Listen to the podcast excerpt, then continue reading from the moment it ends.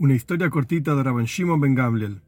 Una vez, frente a sus estudiantes, le pidió a su sirviente, Tavi, que vaya al mercado a comprar una buena comida.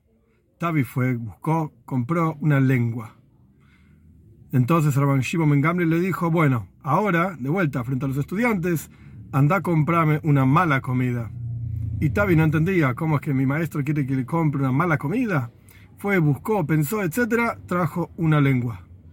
Entonces Rabban Shimon Ben le preguntó, pero te pedí algo bueno, trajiste una lengua. Te pedí algo malo, me trajiste una lengua. Explícate. Y Tavi dijo, que era un sirviente, pero no era ningún tonto. Tavi dijo, hay un versículo de Shlomo Melech en Mishlei, Maves vechaim beyad loshen, muerte y vida en manos de la lengua.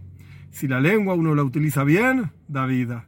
Si la utilizas mal, puede causar la muerte, Dios libre y guarde.